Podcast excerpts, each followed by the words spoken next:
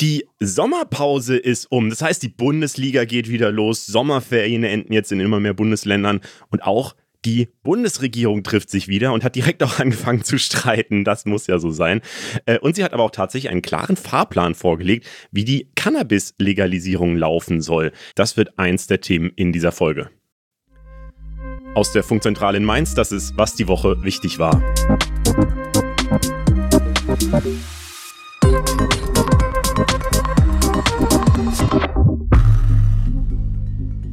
Hi, ich bin Leo Braun. Und ich bin Berit Ström. Diese Woche sprechen wir nicht nur über die Teillegalisierung von Cannabis, sondern auch darüber, wie andere Länder das eigentlich so machen. Außerdem über Donald Trump und seine zahlreichen Anklagen und was die jetzt vielleicht bedeuten könnten. Und wir reden über die Gen Z und die Frage, ob wir mal genauso reich wie unsere Elterngeneration werden können oder vielleicht sogar noch reicher. Und damit starten wir in die Folge rein und gucken, was am meisten gegoogelt wurde. 100.000 Google-Suchanfragen oder mehr hatte diese Woche Ursula Cantieni. Das war eine Schauspielerin. Die ist diese Woche im Alter von 75 Jahren gestorben und eigentlich kommt sie aus der Schweiz, ist aber dann eher in Deutschland bekannt geworden. Der Name, der hat mir jetzt erstmal nichts gesagt, aber das Gesicht dann schon, als ich sie gegoogelt habe. Sie hat nämlich jahrelang in der Familienserie Die Fallers mitgespielt und die habe ich als Kind jeden Sonntagabend noch vor der Wirklich? Lindenstraße geguckt. Ja. Wirklich? Das war immer das Sonntagabendprogramm. Erst Fallers, dann Lindenstraße. Richtig deutscher, deutscher Sonntagabend. Und dann Tatort natürlich. Krass. Ähm, ja, die Fallers ist so eine Serie über eine Familie im Schwarzwald, in der eigentlich einfach komplett heile Welt herrscht und ähm, ja, also die Probleme sind alle eher, eher klein, die die so haben, beziehungsweise war das so vor zehn Jahren so. Ich weiß nicht, wie es heute ist. Die Serie läuft nämlich immer noch. Und Ursula Cantieni, die hat darin fast 30 Jahre lang mitgespielt und darin war sie so die Frau vom cholerischen Bürgermeister und die Landwirtin, die gute Seele. Ähm, bisschen auch eine Rolle, die jetzt nicht so mega viel zu sagen hatte. Das hat sie selber auch, glaube ich, so ein bisschen kritisiert. Mhm. Aber ja, es ist irgendwie ein schönes Sonntagabendprogramm immer gewesen. Deswegen war ich, fand ich dann auch echt schade, weil 75 ist ja jetzt noch nicht so alt. Voll. Aber dass du die Serie geguckt hast, ich habe ja mein Volontariat im SWR gemacht, also das ja. äh, Volontariat ist also die Ausbildung im Journalismus und äh, diese Serie, die Fallers, kommt halt vom SWR, deswegen mhm. äh, wird es da natürlich sehr gerne gesehen, wenn man das Programm gut kennt und so. Ja. Ich habe aber nie geschafft, eine ganze Folge zu gucken. Ich habe zweimal, glaube ich, versucht, so eine Minute zu gucken, habe dann jedes Mal abgebrochen, weil ich dachte, das ist einfach nicht für mich gemacht. Aber ja, ist okay. es auch wirklich, glaube ich, nicht für dich gemacht. Was nicht in den Google-Suchanfragen mit dabei war, aber aus meiner Sicht auch wichtig hier nochmal zu erwähnen, ist Jürgen Kluckert. Auch der ist gestorben. Auch er war ein deutscher Schauspieler und wahrscheinlich uns allen bestens bekannt als die Stimme von Mr. Krabs aus SpongeBob Schwammkopf. Das ist die Krabbe, die, der es immer nur um Geld geht und so. Äh, und auch als die Stimme von Benjamin Blümchen. Dass die beiden dieselbe Stimme haben, haben viele offenbar in einer Folge von SpongeBob Schwammkopf gemerkt, wo Mr. Krabs von einem Geist bedroht wird und dann zumindest in der deutschen Version, in der deutschen Folge, eine ganz besondere Ausrede hat. Deine Zeit ist gekommen.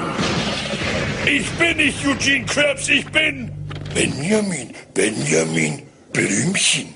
Unter dem Tagesschau-Post gab es, soweit ich gesehen habe, nur Liebe für ihn und ich zitiere mal aus den Kommentaren: Törö in Frieden. Oh. Hm. Wir gucken jetzt mal, was diese Woche sonst noch so los war.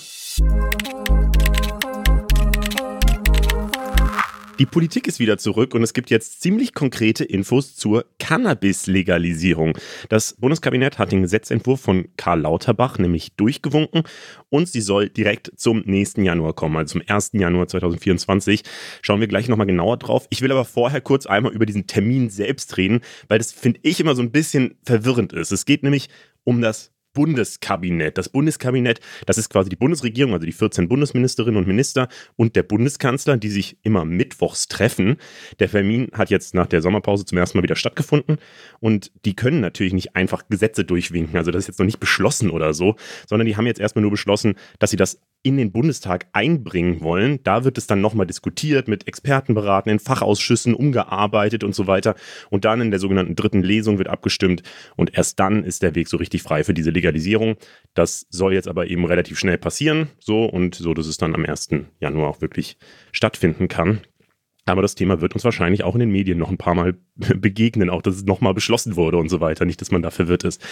In diesem Bundeskabinett gab es am Mittwoch aber auch nochmal Streit zu einem anderen Thema. Die Regierung will nämlich noch ein paar andere Sachen auf den Weg bringen. Unter anderem Christian Lindner von der FDP will zwei Gesetze zur Wirtschaftsförderung. Da geht es um jährliche 6 Milliarden ungefähr, die äh, Unternehmen entlasten sollen. Und da hat die grüne Familienministerin Lisa Paus ein Veto eingelegt.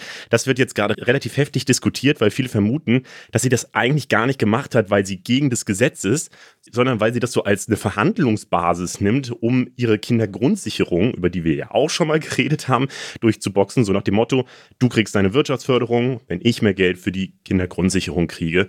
Das Thema kocht deswegen jetzt gerade so ein bisschen hoch, weil das der erste Termin eben nach der Sommerpause war und direkt wieder Streit gibt und äh, Olaf Scholz eigentlich mal angekündigt hatte, dass es jetzt ein bisschen harmonischer werden soll. Und aber auch, weil Robert Habeck und andere Grüne offenbar auch für diese Wirtschaftsförderung eigentlich sind und jetzt selber überrascht waren, dass Lisa Pauser dieses Veto eingelegt hat. So, ähm, ja, das Thema soll jetzt Ende August nochmal geklärt werden. Dann schauen wir vielleicht auch nochmal genauer drauf. Jetzt mal wirklich erstmal über die Cannabis-Legalisierung. Was steht denn eigentlich in diesem Gesetzentwurf drin? Ja, also zuerst muss man erstmal sagen, dass es eben keine komplette Legalisierung, sondern eigentlich eher eine Teillegalisierung geworden ist. Eigentlich waren nämlich noch weitreichendere Änderungen geplant, aber so oder so wird damit auf jeden Fall die deutsche Drogenpolitik krass umgekrempelt. Also ich würde noch mal ganz kurz zusammenfassen, was das jetzt nach aktuellem Stand genau bedeutet. Und zwar mhm.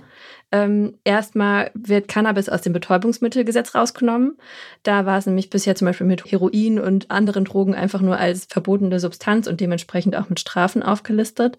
Und künftig sollen alle Leute ab 18 Jahren 25 Gramm besitzen dürfen. Ich habe mal nachgelesen, durchschnittlich ist in einem Joint 0,32 Gramm drin. Also das ist wirklich nur ein Durchschnittswert, weil es, glaube ich, wirklich sehr, sehr unterschiedlich ist, wie viel man da so mhm. reinmacht. Aber wenn man es mal versucht, so durchzurechnen mit diesen Durchschnittswerten, dann kann man mit diesen 25 Gramm ungefähr 75 Joints rollen. Mhm. Und die Argumentation ist ja immer, dass es relativ viel ist, aber dass man es das auch braucht, um den Schwarzmarkt auch wirklich auszutrocknen. Ja, genau. Und privat sollen bis zu drei Pflanzen angebaut werden dürfen. Was aber nicht passieren soll, wo, glaube ich, viele ein bisschen drüber enttäuscht sind, ist, dass es erstmal kein freier Verkauf erlaubt sein soll. Das Einzige, was es eben geben soll, sind diese Vereine bzw. Cannabis-Clubs, in denen dann die Mitglieder zusammen anbauen und es gegenseitig aneinander abgeben dürfen. Die würden sich dann über einen Mitgliedsbeitrag finanzieren und pro Mitglied maximal 25 Gramm am Tag und insgesamt 50 Gramm im Monat abgeben für unter 21-Jährige aber nur maximal 30 Gramm im Monat.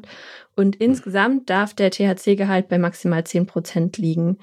Und es darf alles nicht äh, bezahlt werden, oder? Ja, deswegen dieser Mitgliedsbeitrag, genau. Ja, aber es finde ich so voll den interessanten Gedanken, dass man halt, mhm. also es macht für mich auch irgendwie Sinn, dass man gar nicht erst ja, so eine, so eine Marktlogik irgendwie da reinsetzt, weil dann würde es ja natürlich dazu führen, dass man Leute überzeugen will, noch mehr zu konsumieren. Ja. Ähm, und dass man deswegen so ein, eigentlich ja, ich weiß nicht, ist das dann direkt schon ein kommunistischer Gedanke oder so? Also, dass man einfach sagt, so, yo, alle zahlen einmal einen Beitrag und danach darf kein Geld mehr fließen bei einer, bei einer Übergabe von Cannabis-Produkten. Ich bin mir nicht ganz sicher, weil ich glaube, dass es schon so ein bisschen auch ausgeweitet wird. Also es haben sich jetzt ja schon auch sogar Cannabis-Clubs gegründet, obwohl das hm. Gesetz noch gar nicht fertig ist.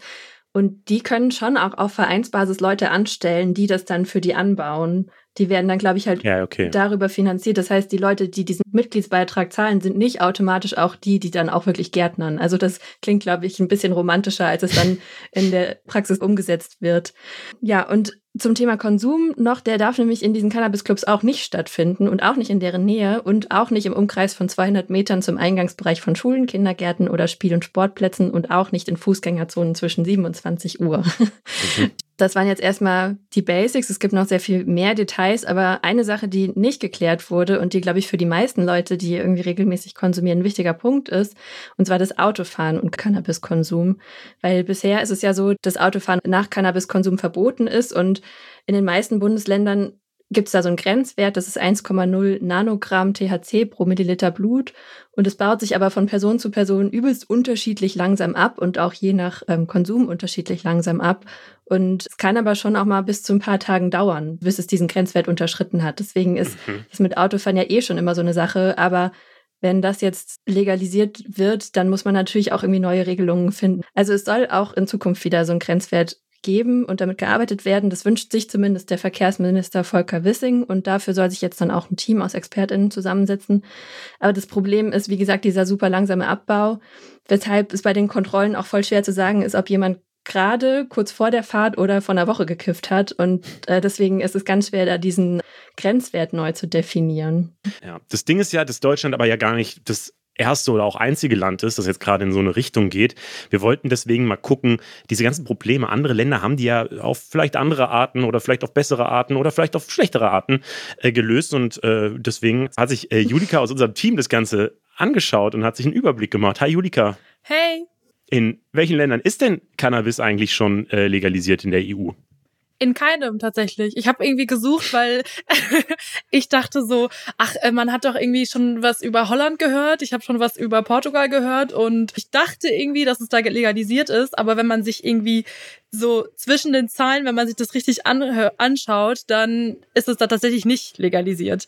Also Holland ist gerade so ein bisschen zum Negativbeispiel geworden, weil das wird da ja toleriert irgendwie seit den 70ern, kann man ja, also ich weiß nicht, ob ihr schon mal in Amsterdam wart oder in Holland, aber vielleicht auch mal in einem Coffeeshop oder so. Und tatsächlich ist es so, dass es toleriert ist, aber eigentlich verboten weil also diese Coffeeshops, die dürfen eine bestimmte Dosis, eine bestimmte Menge an Cannabis ausgeben. Man muss da halt dann dafür zahlen, aber man darf halt nur in diesen Coffeeshops oder zu Hause rauchen. Und vor allem der Anbau und der Großhandel, die sind halt nach wie vor verboten. Und da hat halt so so haben halt krasse Drogenkartelle gerade die Übermacht irgendwie gewonnen. Und da gibt's jetzt irgendwie richtig krasse Probleme halt mit Drogenkriminalität. Dazu haben wir auch ein geiles Video gemacht bei Atlas. Das könnt ihr euch gerne mal anschauen. Das finde ich richtig interessant. Okay, aber wenn Holland ein Negativbeispiel ist, was ist denn dann ein Positivbeispiel? Ähm, also Positivbeispiel habe ich recherchiert, wäre äh, Portugal und Spanien. Fand ich beide so zwei Beispiele, wo es eigentlich ganz gut klappt und wo ich auch den Eindruck habe, dass Deutschland sich da so ein bisschen was abgeguckt hat. Also einmal Spanien, da gibt's halt diese Social Clubs schon seit über 20 Jahren. Das sind halt diese Cannabis-Clubs, wie wir sie halt jetzt auch aus dem äh, deutschen Gesetzentwurf ähm, kennen. Ähm, wie gesagt, die gibt's seit 20 Jahren. Ähm, man muss Mitglied sein in so einem Verein. Der Verein darf auch kein Geld verdienen, genauso wie in Deutschland. Ähm, und diese Social Clubs sind quasi nur Ausgabestellen, die geben die Drogen nur aus und machen halt keinen Handel. Und da ist es genauso wie in Deutschland so, man, die, man, die nehmen halt kein Geld entgegen. Und grundsätzlich darf man in Spanien eigentlich konsumieren, zum Beispiel zu Hause oder in so einem Club. Ähm, auch kleinere Mengen von Cannabis sind erlaubt, aber halt alles nicht in der Öffentlichkeit. Also man kann jetzt irgendwie keinen Joint irgendwo auf der Straße rauchen oder so. Und soweit ich jetzt gesehen habe, funktioniert es eigentlich ganz gut mit diesen Cannabis-Clubs. Ähm, aber das große Problem ist halt wieder, wo kriegen die ihren Cannabis her und das ist halt wieder vom Schwarzmarkt. Es gibt vereinzelt so Kooperativen, wo die Vereine selbst auch anbauen, aber das ist so schwierig und das ist halt auch alles in so einer Grauzone und es gibt ja diesen Clubs auch irgendwie gar keine Sicherheit so richtig. Und das andere Beispiel, das ich ganz interessant war, war halt Portugal. Ich finde mittlerweile, ich weiß nicht, was ihr so mhm. gelesen habt, aber Portugal gilt ja als das Land mit der liberalen Drogenpolitik in Deutschland. Wird zumindest mal als Vorbild genommen. Ne? Also das habe ich auch, vor, bevor Legalisierung in Deutschland überhaupt ein Thema war, habe ich immer das Gefühl gehabt, dass alle sagen, Portugal ist das Musterbeispiel, das wie Portugal machen. Ja, genau. Also während andere Länder in Europa so angefangen haben, so repressiv mit Drogen umzugehen, haben die halt schon äh, 2001, also schon über 20 Jahre, damit angefangen, ähm, Drogen zu entkriminalisieren. Ähm, das heißt, wenn man Drogen mit sich trägt, ist es nicht erlaubt, aber wenn man erwischt wird, dann gilt es nicht als Straftat, aber als Ordnungswidrigkeit. Also du kriegst dann ein Ticket, ein Bußgeld, so wie beim Falschparken oder so. Und was für mich so richtig positiv ist, was sowas Risiko, ähm, Eingrenzung und sowas angeht bei, bei Drogenkonsum, ist, dass man auch Hilfe bekommt, zum Beispiel eine Suchtberatung. Also, ähm, dann, soweit ich das so verstanden habe, ähm, kann man dann irgendwie eine Beratung gehen und dann seinen Konsum irgendwie reflektieren und dann kriegt man halt auch Hilfeangebote, was ich zum Beispiel richtig nice finde. Ähm, und dass diese, diese Drogenpolitik in Portugal, die beruht eben auf diesem Grundsatz, dass Konsumentinnen nicht kriminell sind, sondern halt krank und dass man denen Hilfe mhm. geben will. Finde ich tatsächlich einen extrem schlauen Grundsatz, ehrlich gesagt, dass man mit Süchten so umgeht äh, und die Leute halt als, ja, quasi krank ansieht und denen versucht zu helfen, weil äh, ja, das im Zweifel besser für sie ist. Was ich jetzt noch gehört habe, ähm, ist, dass Tschechien, also ich habe so, so einen Radiobeitrag zufällig irgendwie gehört, ähm, wo plötzlich Tschechien so als ähm, Vorbild oder als, als anderes Land genommen wurde, ähm, das, das gerade auch so an der Legalisierung arbeitet. Wie sieht es denn damit aus? Ja, das, hat, das hast du ja gesagt und habe ich das auch recherchiert und mich hat das total überrascht, weil ich hatte das auch gar nicht auf dem, auf dem Schirm. Und ähm, da wird echt gerade viel über Cannabis-Legalisierung diskutiert und die Regierung arbeitet tatsächlich auch schon an einem Gesetzentwurf. Der soll jetzt in dem, im Laufe der nächsten Monate ähm, wird jetzt diskutiert und das soll sogar schon nächstes Jahr auch kommen mit der Legalisierung. Und es ist so ein bisschen ähnlich wie in Deutschland. Also da sollen es eben auch Cannabis-Clubs geben, aber auch Apotheken und Fachgeschäfte sollen Cannabis verkaufen können. Und der Anbau sogar irgendwie mit einer staatlichen Lizenz soll auch erlaubt werden. Also quasi in Tschechien, wenn dann Leute ja Cannabis anbauen können und es dann legal verkaufen können. okay, also ein bisschen ähnlich wie in Deutschland. Und Deutschland wird aber wahrscheinlich so das erste Land der EU äh, sein, wo man tatsächlich legal Gras anbauen kann und auch weitergeben kann. In den, wie du es gesagt hast, so ist es halt immer so diese Beschaffung das große Problem auch in, mm. in mhm. Holland und so weiter. Cool, dann äh, vielen Dank dir, Julika. Klar, gerne. Danke dir. Anfang dieser Woche gab es das große Drama um den deutschen Regierungsflieger bzw. Annalena Baerbock. Die wollte nämlich eigentlich ähm, eine einwöchige Reise in den Indo-Pazifik antreten, ähm, also nach Australien, Neuseeland und Fidschi, weil sie ist ja die Außenministerin. Und der Regierungsflieger hätte aus Abu Dhabi starten sollen, hat es aber auch nach zwei Anläufen nicht geschafft. Mhm. Und dann war erst der Plan, dass sie und ihre Delegation einfach per Linienflug weiter nach Sydney weiterreisen. Der wurde aber dann auch gecancelt, weil es nicht praktikabel war. Und dann sind alle mit einem Linienflug wieder zurück nach Berlin geflogen. Das war so ein bisschen schwierig. Also bis nach Australien wäre das wohl easy gewesen, einfach mit dem Linienflieger weiterzufliegen. Aber das Ding ist, dass da ja eine riesige Delegation dranhängt von 50 Leuten. Und die hätten dann alle ja noch weiter nach Fidschi reisen sollen und von dort wieder für alle Rückflüge zu bekommen mit einem Linienflug mhm. und gleichzeitig auch noch mit dem vollen Terminkalender von Annalena Baerbock wäre wohl nicht machbar gewesen. Ja, hat aber trotzdem für relativ viel Aufregung gesorgt, weil sich das irgendwie so ein bisschen unmöglich anhört, eigentlich, dass das nicht machbar sein soll. Also die ganzen Personen, die da dabei waren, das waren auch viele hochrangige Beamtinnen und auch ganz viele JournalistInnen und die hatten halt eigentlich auch alle Termine vor Ort. Das war schon auch echt blöd für die, diese Reise dann abzusagen.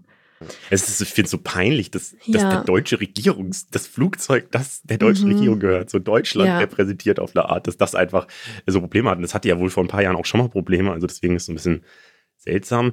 Ähm, und es, ich habe ganz viel gesehen, so auf Twitter oder auf X, wie es ja heißt, ähm, dass sich ganz viele ähm, ja so sehr populistisch dazu geäußert haben, mhm. dass äh, ja die Außenministerin, also die haben ja dann auch äh, Kerosin abgelassen über einem ja. Gebiet, weil es äh, für die Sicherheit halt wichtig war und dann wurde eben Not gelandet und ähm, dass äh, dass sie, will uns Fliegen verbieten, jettet dann aber um die Welt und lässt auch noch Kerosin ab und so. Was ich schon ziemlich weird finde, weil erstens, soweit ich das sehe, wollen die Grünen kein Fliegen verbieten und haben auch noch nie irgendeine Ambition gezeigt, dass das passieren könnte. Auch jetzt in der Regierung nicht.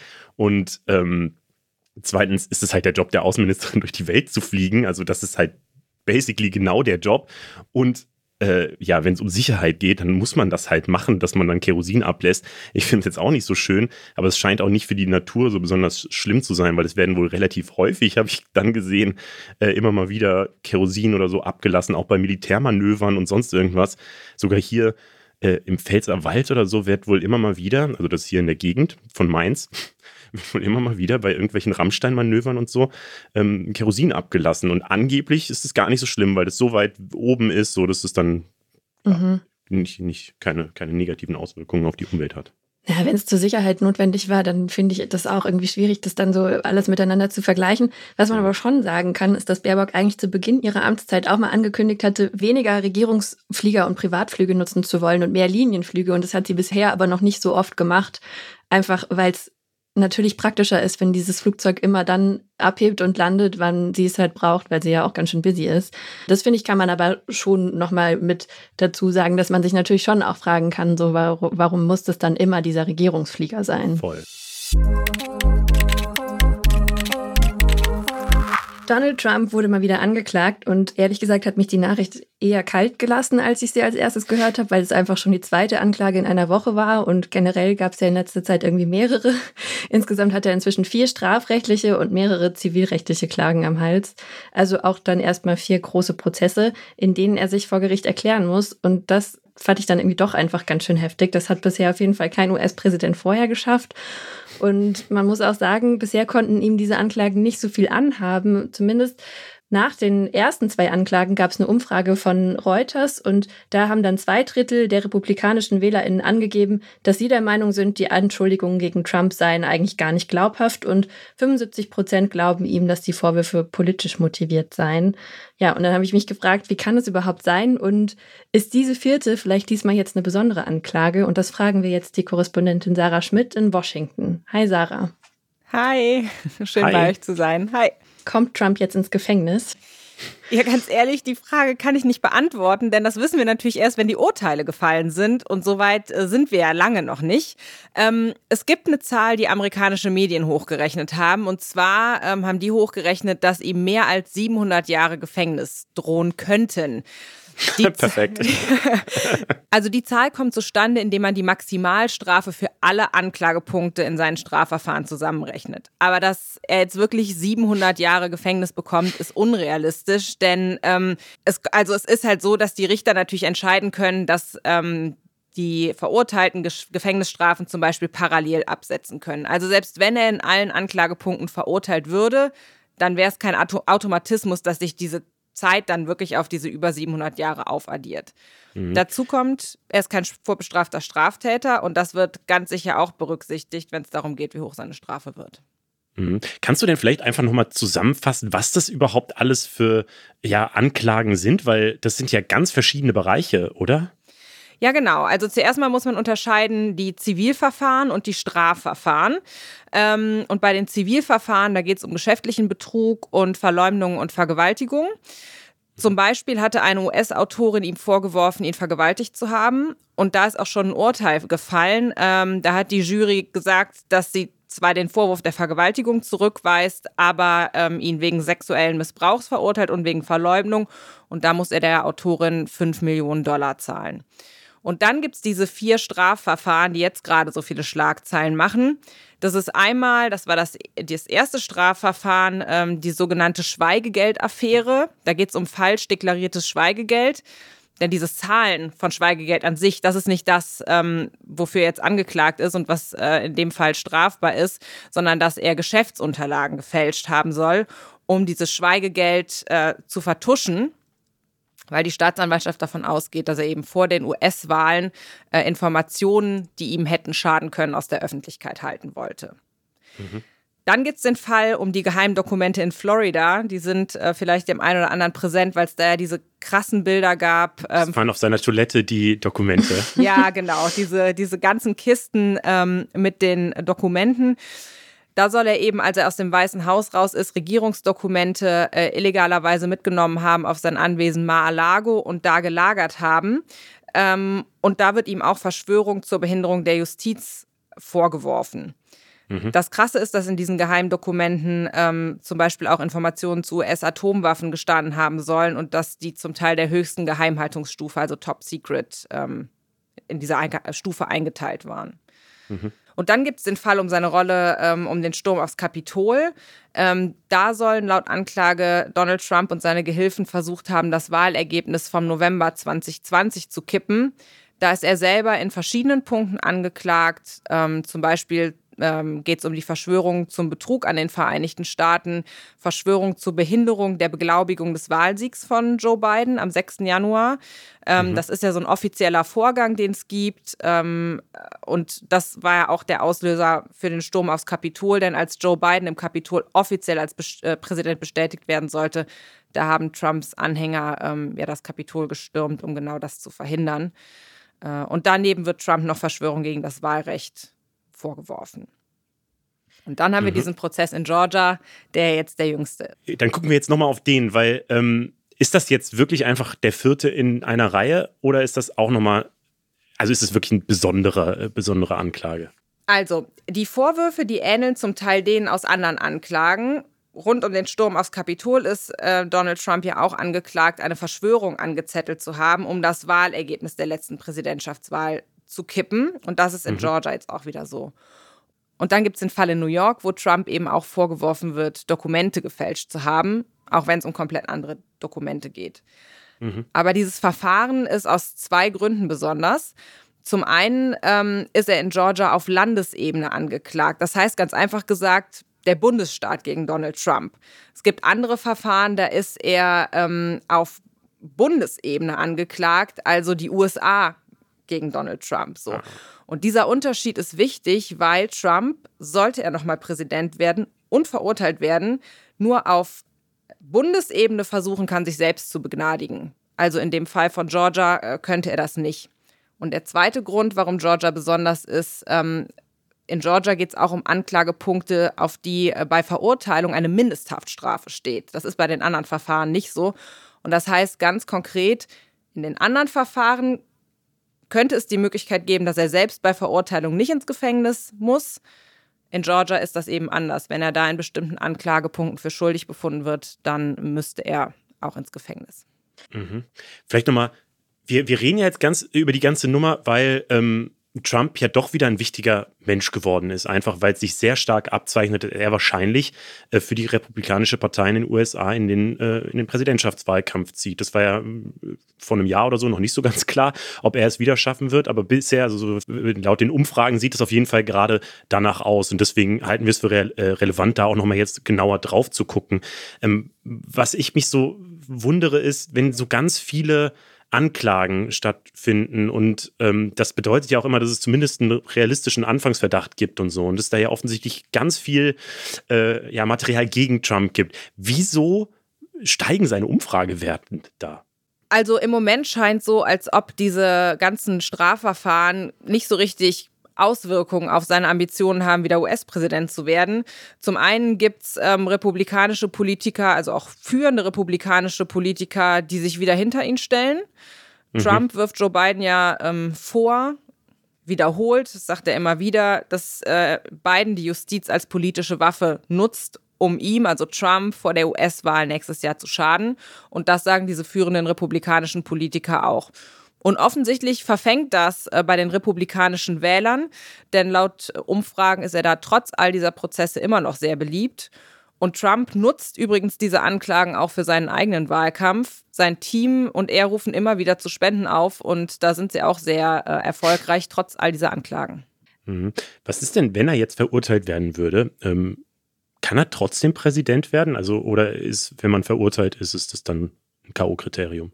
Er kann weiterhin als Präsidentschaftskandidat antreten und er kann auch weiter Präsident werden bzw. Präsident sein, wenn er denn gewählt wird.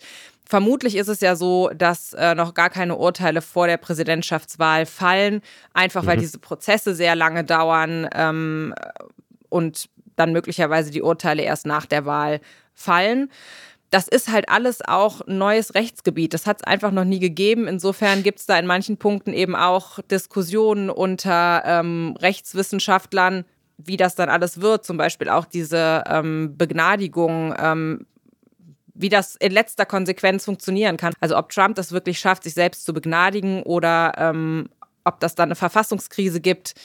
Ähm, all das ist eben komplettes Neuland. Und kannst du vielleicht zum Abschluss noch mal kurz sagen, wie sich für dich gerade so die Stimmung in den USA anfühlt? Wie schaust du so auf die Wahlen nächstes Jahr? Ja, ich glaube, das wird eine spannende Zeit. Ich meine, das ist ja immer so, dass es eine spannende Zeit ist. Ähm, aber noch steht ja gar nicht fest, wer für Demokraten und Republikaner ins Rennen ums Weiße Haus geht. Ja. Da haben wir nächstes Jahr ja erstmal die Vorwahlen. Mhm. Ähm, und da wird innerhalb der Parteien dann festgelegt, wer wird jetzt der Präsidentschaftskandidat. Ähm, was jetzt ganz interessant wird nächstes Jahr, ist, dass in diese Zeit ziemlich sicher auch Prozesstermine von Donald Trump fallen werden. Sein Team hat ja eigentlich versucht, diese Prozesse auf nach der Wahl zu schieben. Das hat mhm. bisher aber nicht geklappt. Und was die Stimmung angeht, ähm, ich selbst habe von der Anklageerhebung in New York berichtet und da war, waren große Sicherheitsmaßnahmen, weil eben auch dazu aufgerufen war, dass Trump-Anhänger nach New York kommen sollten. Und da waren dann tatsächlich weniger, als ich das erwartet hatte, weil ich so an diese ganz großen Veranstaltungen gedacht hatte. Klar, man hat immer diese Bilder vom Sturm aufs Kapitol ja. äh, im Kopf. Und das war da nicht so. Also es war ein bisschen schwierig zu, äh, zu, zählen, weil die Situation unübersichtlich war, aber es waren vielleicht ein paar hundert, wenn überhaupt. Mhm. Nichtsdestotrotz kann man darauf, daraus jetzt keine Rückschlüsse ziehen, ähm, dass Trump nur noch wenig Unterstützer äh, hat. Viele politische Kommentatoren hier in den USA halten es jetzt nicht für unrealistisch, dass Donald Trump nochmal zum US-Präsidenten gewählt werden könnte. Trotz allem. Ich finde es immer noch komplett unglaub also unglaublich, dass das wieder passiert, ja, ey. Ich auch. Aber wir werden dich wahrscheinlich dann einfach noch ein paar Mal anrufen müssen. Sehr gerne. Alles Danke klar. dir, Sarah. Danke. Gerne. Auf der Insel Maui im US-Bundesstaat Hawaii gab es heftige Waldbrände. Die Stadt Lahaina auf der Nordseite der Insel liegt in Schutt und Asche. Da haben vorher 12.000 Menschen gelebt und es war auch ein sehr touristischer Ort. Angefangen hat alles mit Waldbränden in den Bergen. Die haben sich dann sehr schnell verbreitet und bewohnte Gebiete erreicht, weil es so windig und trocken war. Mindestens 110 Menschen sind dabei gestorben, stand Freitagmorgen. Aber die Behörden gehen von sogar noch mehr Todesopfern aus, weil eben noch nicht alle betroffenen Gebiete abgesucht wurden. Es gibt immer noch über 1000 Vermisste, auch weil seit Tagen die Telefonverbindung nicht funktioniert und äh, weil viele Menschen ihre Freundinnen und Verwandten nicht erreichen können dadurch. Die Ursache ist bisher unklar. Es gibt jetzt aber schon eine Sammelklage von hunderten BewohnerInnen gegen den Stromversorger Hawaiian Electric. Sie werfen ihm vor, die Netze nicht saniert und keinen Notfallplan für Naturphänomene wie zum Beispiel starken Wind entwickelt zu haben. Sie weisen darauf hin, dass zum Beispiel beim großen Feuer in Kalifornien 2018 vernachlässigte Stromleitungen der Auslöser waren. Und ja, es gibt auch noch große Kritik am Katastrophenschutz. Viele Menschen auf Hawaii sagen, sie wären nicht durch Sirenen vor dem Feuer gewarnt worden. Der Katastrophenschutz selbst verteidigt sich aber und sagt, der Sirenenalarm hätte in diesem Fall nichts gebracht. Eigentlich sei er nämlich für Tsunamis gedacht und die Menschen darauf trainiert, bei Alarm einen höheren Ort aufzusuchen, also in die Berge zu gehen. Und das wäre in dem Fall halt schlecht, weil oben eben die Feuer waren. So, das ist auf jeden Fall, glaube ich, richtig heftig, diese ganzen Brände. Wahrscheinlich habt ihr auch irgendwelche Videos davon gesehen. Ähm, und ja, es ist einfach eine schlimme Naturkatastrophe. Letzte Woche stand in der Zeit ein Artikel, den ich richtig überraschend fand. Äh, und zwar war das ein Interview mit einem Arbeitsmarktforscher und der sagt, die Gen Z oder wie Markus Lanz sagen würde, die Generation Z, also das sind alle, die ungefähr zwischen 14 und 27 Jahre alt sind, der sagt, das wird die wohlhabendste Generation, die es je in Deutschland gegeben hat. Und wenn ich mich in meinem Umfeld so umhöre, ähm, dann ist die Stimmung aber ehrlich gesagt deutlich negativer. Natürlich vor allem einfach wegen dem Klimawandel. Das ist natürlich auch nochmal ein ganz anderes Thema, über das wir hier auch schon oft geredet haben. Aber wir wollen jetzt mal nur gezielt auf die Wirtschaft schauen. Und auch da habe ich bisher immer eher nicht so positive Zukunftsaussichten mitbekommen. Mhm. Deswegen dachten wir uns, wir sprechen jetzt einfach mal mit diesem Arbeitsmarktforscher, wie er zu dieser These kommt. Und zwar mit Professor Dr. Enzo Weber vom Institut für Arbeitsmarkt und Berufsforschung. Hallo, Herr Weber. Hallo, freue mich dabei zu sein. Hi. Sie sagen, die Gen Z könnte mal richtig wohlhabend werden, trotz der ganzen Krisen, die wir gerade parallel haben. Wie stellen Sie sich das denn genau vor? Ich sage übrigens auch Generation Z. Äh, ich weiß nicht, ob das für Markus Lanz jetzt schlimm ist, aber wie dem auch sei. Ähm, die Aussage ist für Ökonomen eigentlich gar nicht so furchtbar überraschend. Denn bisher in den ganzen letzten Jahrzehnten war jede Folgegeneration immer reicher als die davor. Mhm. Ganz einfach, weil es technologischen Fortschritt gibt, weil Produktivität steigt, weil Einkommen steigen und damit insgesamt auch der Wohlstand steigt. Und ich gehe davon aus, das wird auch für die jetzt junge Generation der Fall sein. Es gibt zwar einige Probleme, auch einige neuere Probleme, äh, denen frühere Generationen nicht so ausgesetzt waren. Also Stichwort zum Beispiel, wir werden jetzt die demografische Schrumpfung bekommen. Stichwort, die Klimakrise ist mittlerweile natürlich noch prekärer, äh, als sie je war. Das ist richtig. Aber am Ende müssen wir sehen, wo kommt Wohlstand her? Und der kommt nicht irgendwie von billigen Energiepreisen oder von möglichst vielen Arbeitskräften, sondern der kommt tatsächlich von wirtschaftlichem, von technologischem Fortschritt. Und die Innovationsmöglichkeiten, die wir jetzt haben, Stichwort KI zum Beispiel, äh, Stichwort ökologische Transformation, äh, Wasserstoffwirtschaft, neue Energieinfrastruktur, das sind ganz neue Geschäftsfelder. Das geht von den Innovationsmöglichkeiten her doch deutlich über das hinaus, was frühere Generationen, meine zum Beispiel, in ihren jungen Jahren gesehen haben. Mhm. Aber kann nicht genau diese Innovation auch ja äh, zurückschlagen quasi oder negativ für uns sein? Weil, also das ist ja gerade so, habe ich das Gefühl, die Stimmung in Deutschland, wenn man sich die Wirtschaft Deutschlands anschaut, dass alle so das Gefühl haben, äh, ja, die Konkurrenz China, USA und so weiter, die sind vielleicht äh, bei manchen technologischen Entwicklungen schon weiter vorne. Wir entwickeln Abhängigkeiten bei Chips und so weiter. Ähm, die ganze Branche, wo Deutschland ja jahrzehntelang seinen Wohlstand darauf aufgebaut hat, halt Autos mit Verbrennermotoren äh, werden nicht mehr so attraktiv und bei E-Autos sind halt vielleicht auch wieder andere Länder weiter. Mit Fragezeichen so. Ähm, wie, wie ist denn das? Also ist es, wäre das egal, wenn die Wirtschaft in Deutschland schrumpfen würde? Oder ähm, ja, wie sehen Sie das? Also wir sind im Moment in einer schwierigen Phase und das macht auch einen Teil der schlechten Stimmung aus. Die ist aber, glaube ich, nicht gerechtfertigt. Mhm. Im Moment müssen wir sehen, äh, wir sind schon 2018, 2019 weltweit in eine Industrierezession gerutscht. Das ist natürlich für einen Industriestandort wie Deutschland nicht gut. Danach kam Corona mit den Lockdowns. Danach kamen wirklich schwerwiegende Lieferkettenstörungen und danach kam sofort die Energiekrise hinterher. Also was außer einer schwierigen Situation würden wir für den aktuellen Zeitpunkt da erwarten? Mhm. Nach einer solchen monströsen Folge von äh, wirklich heftigsten Schocks. Ähm, aber wir müssen sehen, das ist nicht das, was das Entwicklungspotenzial und das Transformationspotenzial der Wirtschaft ausmacht. Wir stehen an einer Schwelle, wo wir die Chance haben, das fossile Zeitalter hinter uns zu lassen. Und diese Chance, die muss man aber auch nutzen können. Und das ist eine Frage von technologischen Fähigkeiten. Denn alles, was am Ende ökologische Transformation ausmacht, baut sehr stark auf Technologie. Zum Beispiel in der Energiewirtschaft, zum Beispiel in der Elektrotechnik, zum Beispiel im Maschinenbau. Und das sind alles Bereiche, da ist Deutschland super stark. Mhm. Also ich sage, Deutschland ist genau an dieser Schwelle eins der Länder, die eigentlich besonders gut aufgestellt sind, jetzt nach vorne zu kommen. Okay, also auch wenn es gerade vielleicht eine Krisenzeit ist oder ein bisschen Unsicherheiten gibt, in der langen Sicht äh, wird es Deutschland weiterhin gut gehen. Dann stellt sich für mich die nächste Frage. Ähm, nämlich nach der Frage, okay, wir werden vielleicht die wohlhabendste Generation äh, ever sein, die es in Deutschland je gab. Ähm, aber wie sieht es denn mit der Verteilung dieses Wohlstands aus? Weil ich habe so das Gefühl, ähm, viel Vermögen hat sich ja einfach über die Generationen jetzt schon aufgebaut. Das heißt, ähm, wer äh, reich sein wird, der wird das wahrscheinlich im, in der höchsten Wahrscheinlichkeit erben. Ähm, heißt es nicht auch im Umkehrschluss, wer jetzt gerade noch nicht wohlhabend ist oder in einer wohlhabenden Familie lebt, der wird es auch nicht mehr schaffen?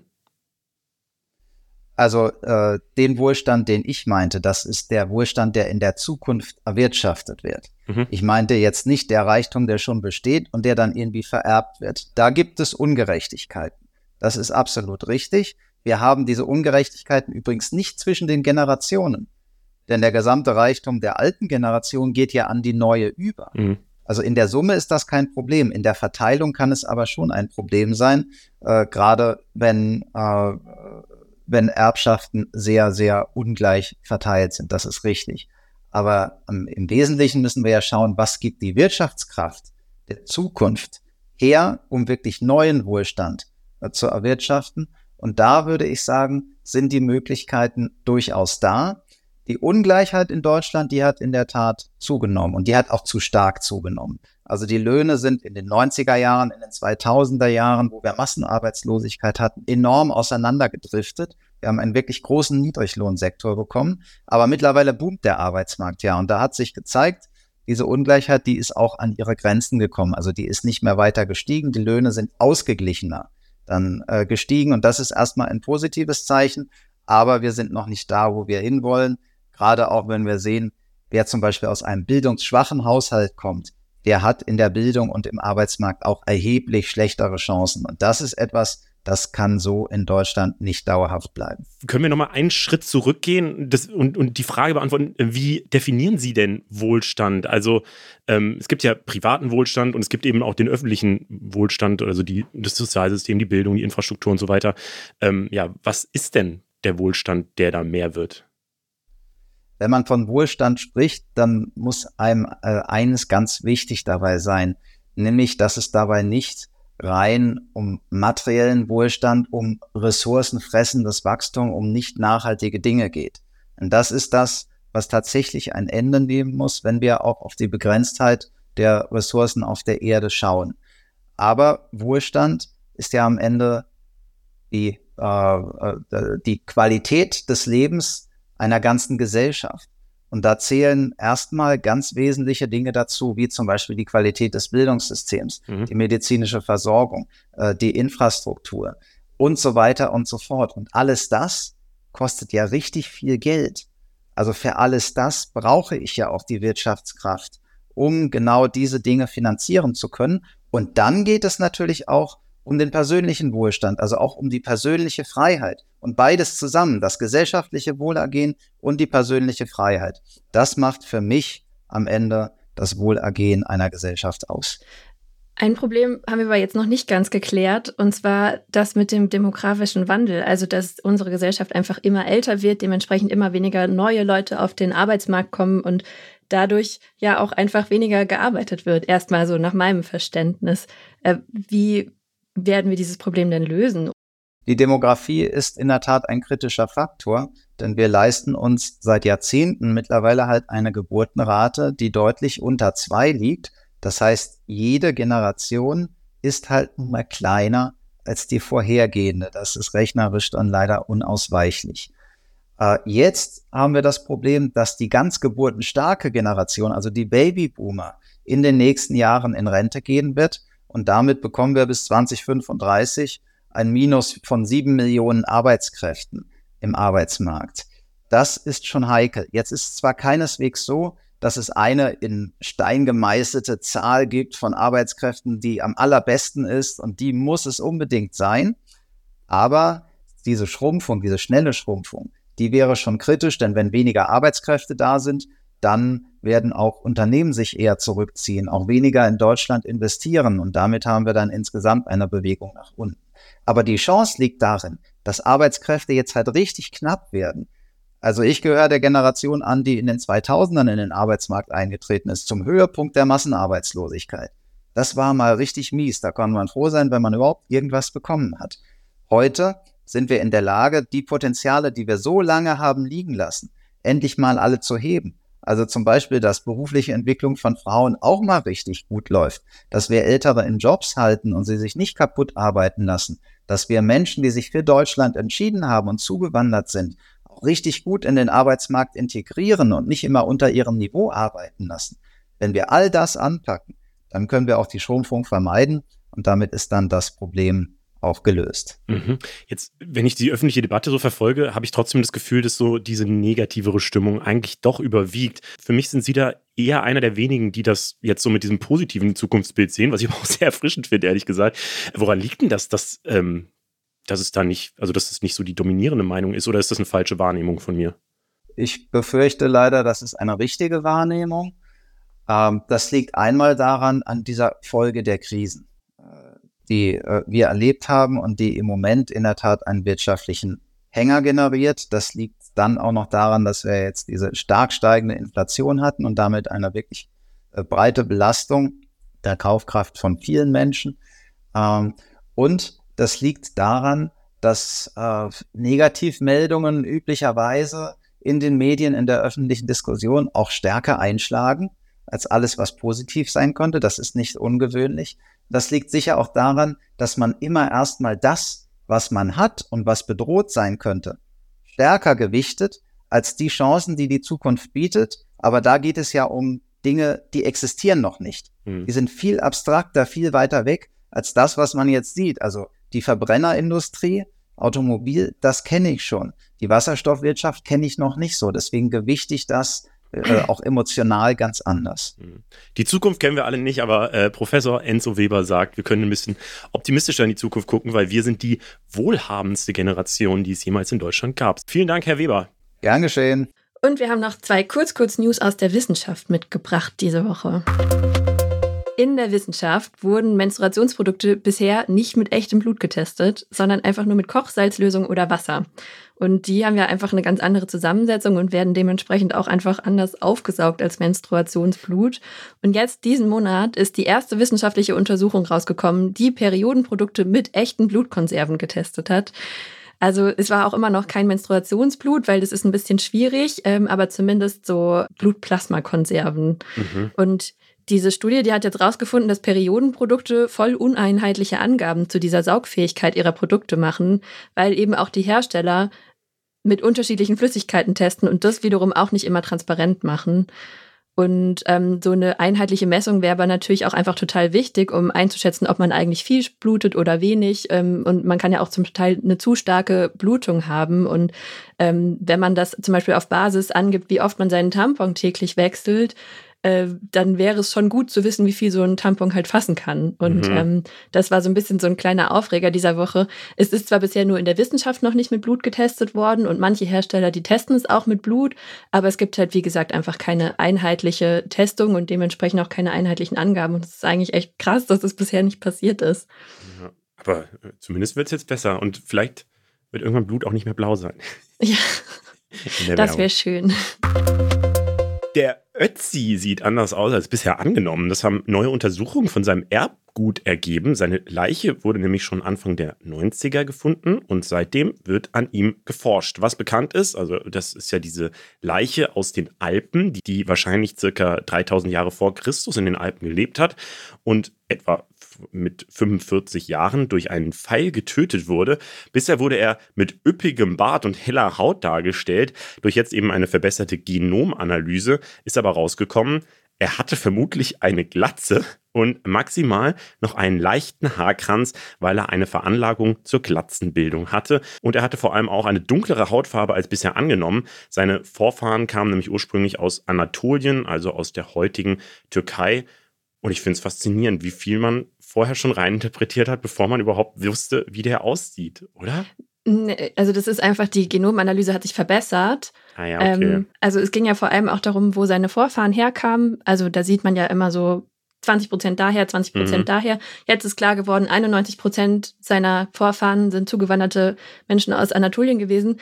In einer Genomanalyse von davor, Anfang der 2000er Jahre, war wahrscheinlich verunreinigtes Erbgut dabei. Deswegen waren da 20 Prozent auch nochmal ähm, aus einer osteuropäischen Region. Und das hat natürlich dann auch nochmal die Einschätzung seiner Hautfarbe verändert. Deswegen war das äh, jetzt kein Trugschluss, sondern einfach wahrscheinlich ein Fehler. Voll spannend.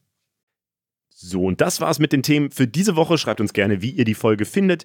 Da findet ihr äh, bei Spotify auch immer direkt in der Folgenbeschreibung so eine Antwortbox, wo ihr das direkt reinschreiben könntet.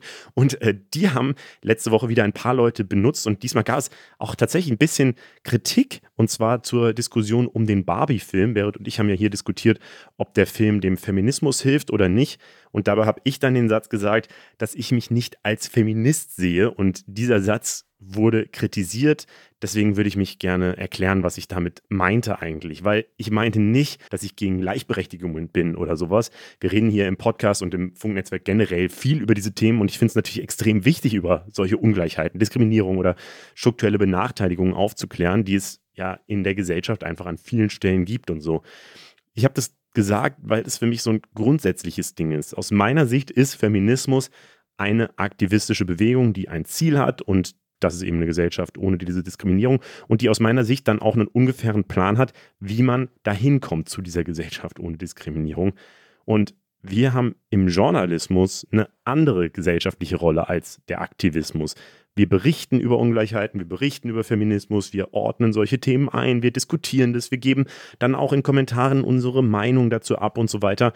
Ähm, das sind alles journalistische Formen, aber wir sind eben nicht die, die sagen sollten, wo sich die Gesellschaft hinentwickeln soll. Wir kämpfen nicht für irgendwas, wir können nicht das Ziel vorgeben oder so. Wir sind im Zweifelsfall in alle Richtungen kritisch und schauen immer, an welchen Stellen aktivistische Bewegungen kritisiert werden könnten oder sowas. Ähm, deswegen aus meiner Sicht, wie gesagt, Journalismus braucht immer diese Distanz.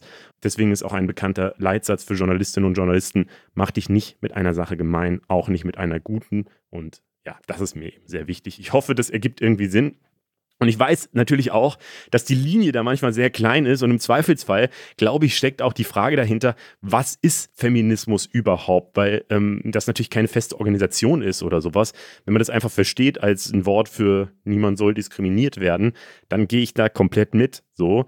Ähm, ich persönlich sehe aber im Feminismus auch was Aktivistisches, was vollkommen okay ist, aber wovon ich mich aus dieser journalistischen Rolle eben leicht abgrenzen will.